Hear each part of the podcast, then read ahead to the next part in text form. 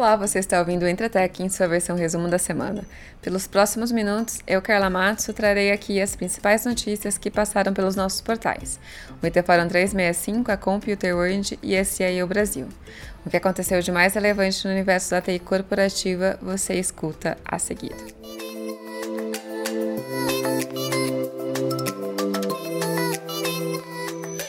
A Lynx, companhia focada na produção de software de gestão para o varejo, se viu no meio de uma disputa acirrada nesta semana. Na terça-feira, dia 11, a Stone, empresa do setor de pagamentos, anunciou planos para comprar a Lynx em um acordo fechado por pouco mais de 6 bilhões de reais. Entretanto, na manhã dessa sexta-feira, a brasileira TOTS anunciou uma proposta para chamar a Lynx de sua, levando a uma combinação de negócios entre as duas empresas. Em carta endereçada ao Conselho da Lynx, a TOTS afirma que a proposta para a união de negócios seria muito mais atraente aos interesses dos acionistas da Lynx. Em resumo, cada acionista da Lynx receberia uma ação da TOTUS mais R$ 6,20 por cada ação de sua titularidade. Com isso, os acionistas da Lynx possuiriam 24% do capital total e voltante da gigante brasileira de RP. Mas o imbróglio deve continuar pelos próximos dias, já que além da aprovação pelos acionistas da TOTUS e da Lynx, a transação está sujeita à aprovação do Conselho Administrativo de Defesa Econômica, o CAD. Caso a Lynx aceite a proposta da TOTUS, ela teria de pagar ainda uma multa de 605 milhões de reais à Stone, prevista em contrato.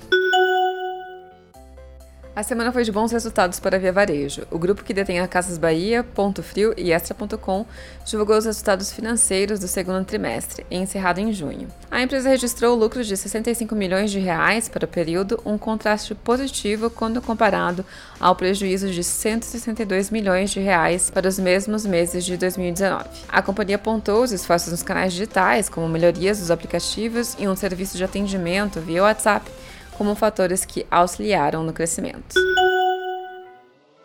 E a HPE anunciou recentemente o lançamento da HPE Cray, linha de supercomputadores destinada para clientes que necessitam de equipamentos capazes de realizar operações como modelagem e uso de inteligência artificial. Segundo a companhia, a nova linha de supercomputadores atende aos desafios mais críticos da era Exascale. Segundo a companhia, a nova linha de supercomputadores atende aos desafios mais críticos da era Exascale. Voltada tanto para uso comercial como em pesquisas, a nova linha vem atender a necessidade de empresas que precisam de equipamentos mais potentes para processar volumes gigantes de dados, provenientes do uso de inteligência artificial, simulações e machine learning.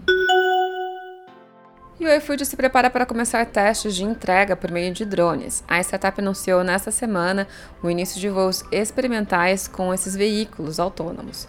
Mas não pense que você vai poder receber pizzas ou outras entregas diretamente na sacada do apartamento ou no quintal da sua casa. Essa etapa consiste em utilizar drones para levar mais eficiência à operação logística.